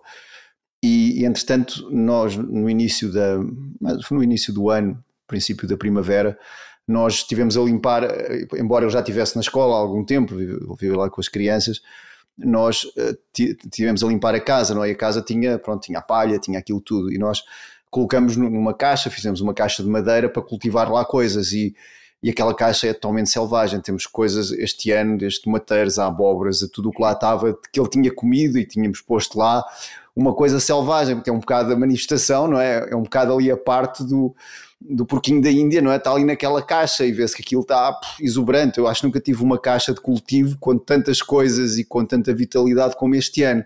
Muito Portanto, é, é, é, é, um bocado, é um bocado esta, esta questão que, como tu dizes, as coisas migram para outro, não é? Para Sim, outro, é outro processo. É, e nós vamos comer aquelas plantas e elas também irão para qualquer lado. Portanto, há aqui, uma, há aqui esta, esta reciclagem de todo o, o, o processo, não é?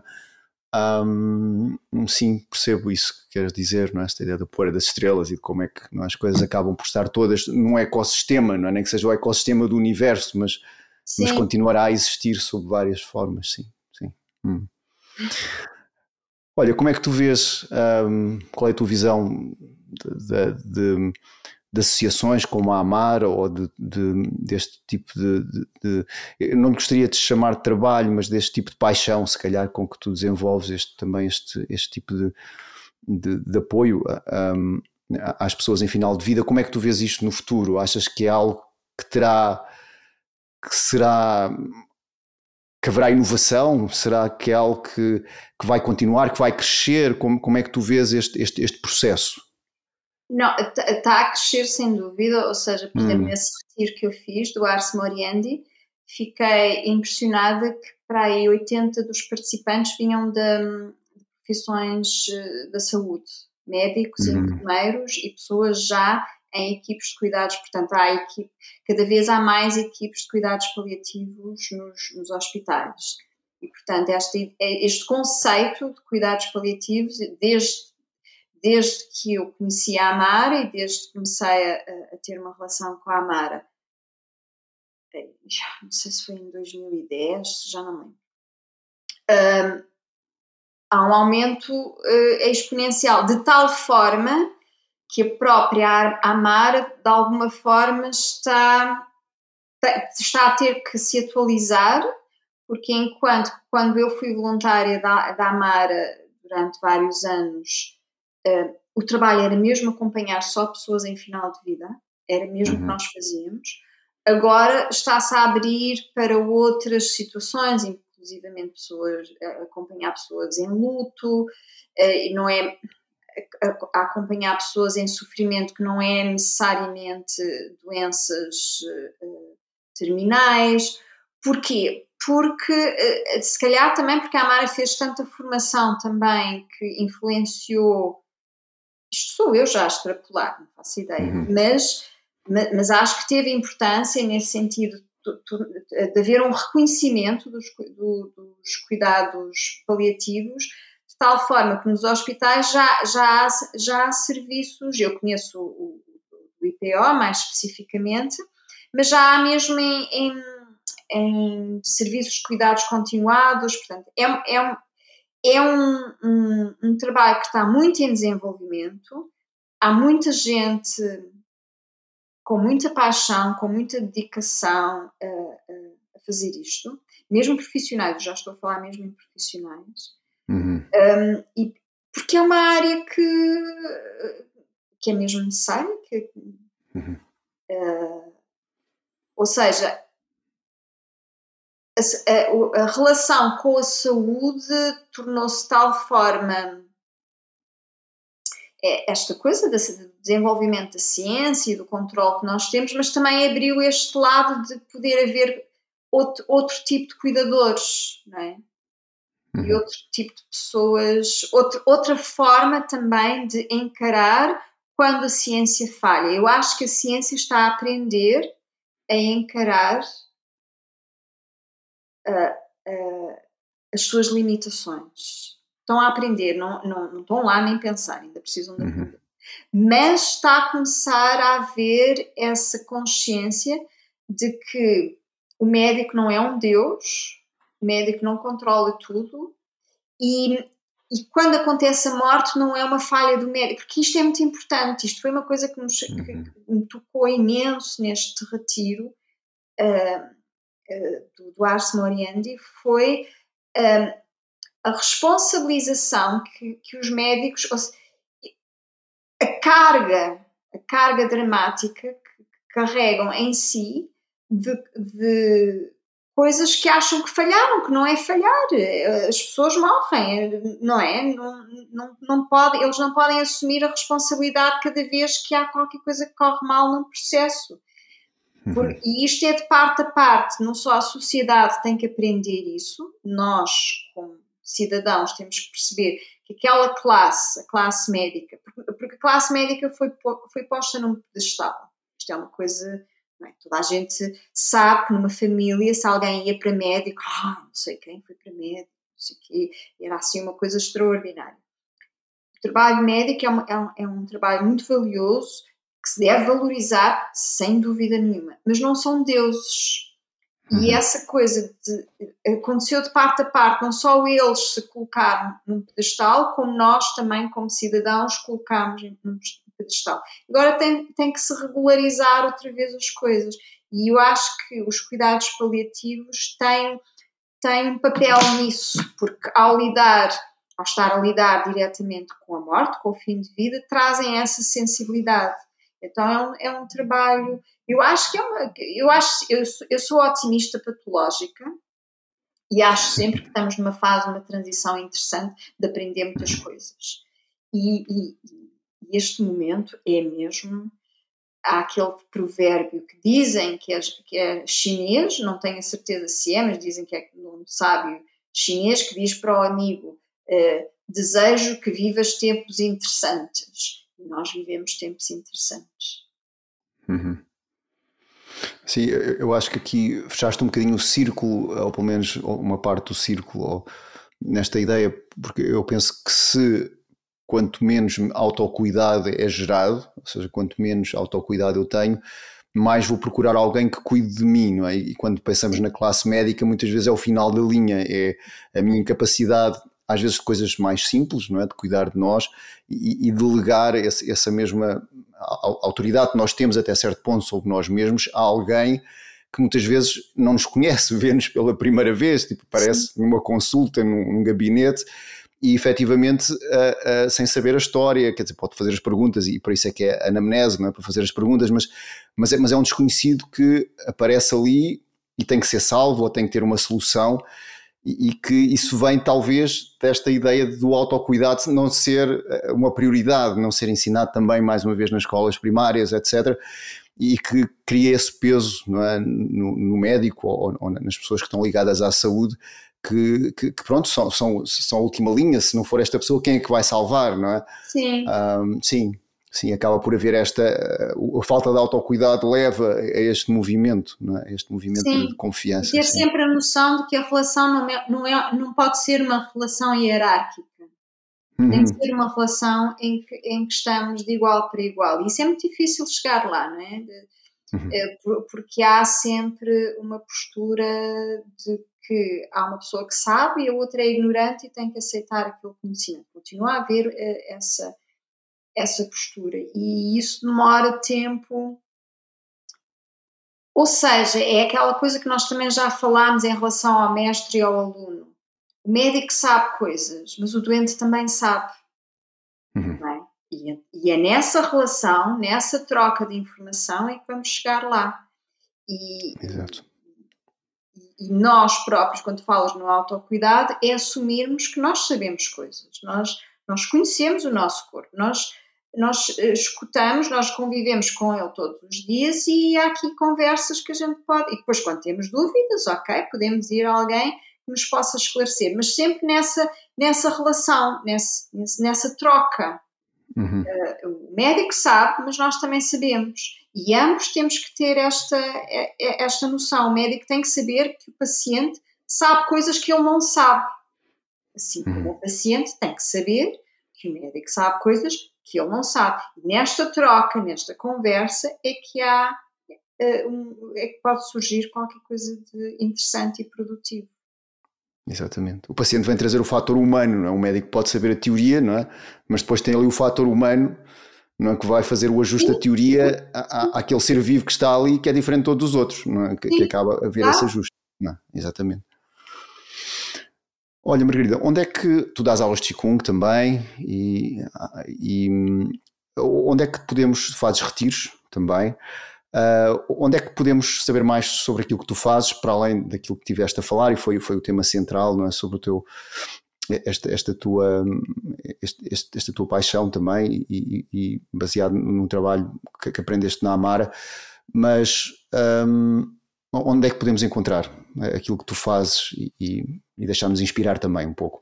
Sim, então, basicamente, eu neste momento só estou a dar aulas online e a fazer os retiros aqui no meu espaço, que é onde eu vivo. Uh, e há informações num site que é The Place to Pause, quer dizer que é um, é um lugar à pausa, um, um termo que eu encontrei mesmo para, como inspiração mesmo para uh, a minha maneira de estar na vida. Eu faço sempre pausas, não é? as, as, as, uhum. as transições que nós estamos a falar são as pausas e tem que se fazer pausas para, para, para reconhecer, para olhar, para escutar, etc. E, e pronto, e, e, e também uh, faço doçações uh, individuais, mas se quiserem saber mais sobre o meu trabalho é mesmo no site The Place to Pause. E, okay. Ah, e tenho um canal YouTube também, que também... Uh, Com o mesmo nome? É através da Place to Pause que conseguem aceder a esse canal com alguns vídeos de introdução à prática. Olha, Margarida, muito obrigado mais uma vez por ter estado aqui um, e pela tua partilha. E, e espero que, que, continues a fazer durante muitos anos isto e a adicionar valor também às nossas vidas, uh, que de certo tu fazes com, com, este, com isto que tu desenvolves e com este trabalho que tu tens vindo a desenvolver. Obrigada. Obrigada, Lourenço. Foi um prazer estar contigo. Muito obrigado por ter escutado esta conversa dos podcasts Ser Sustentável e deixo-lhe o convite, se deseja suportar este projeto, que partilhe este podcast, esta conversa, ou que deixe a sua opinião de uma a 5 estrelas no Apple Podcast, no Spotify ou no Google Podcasts. Muito obrigado.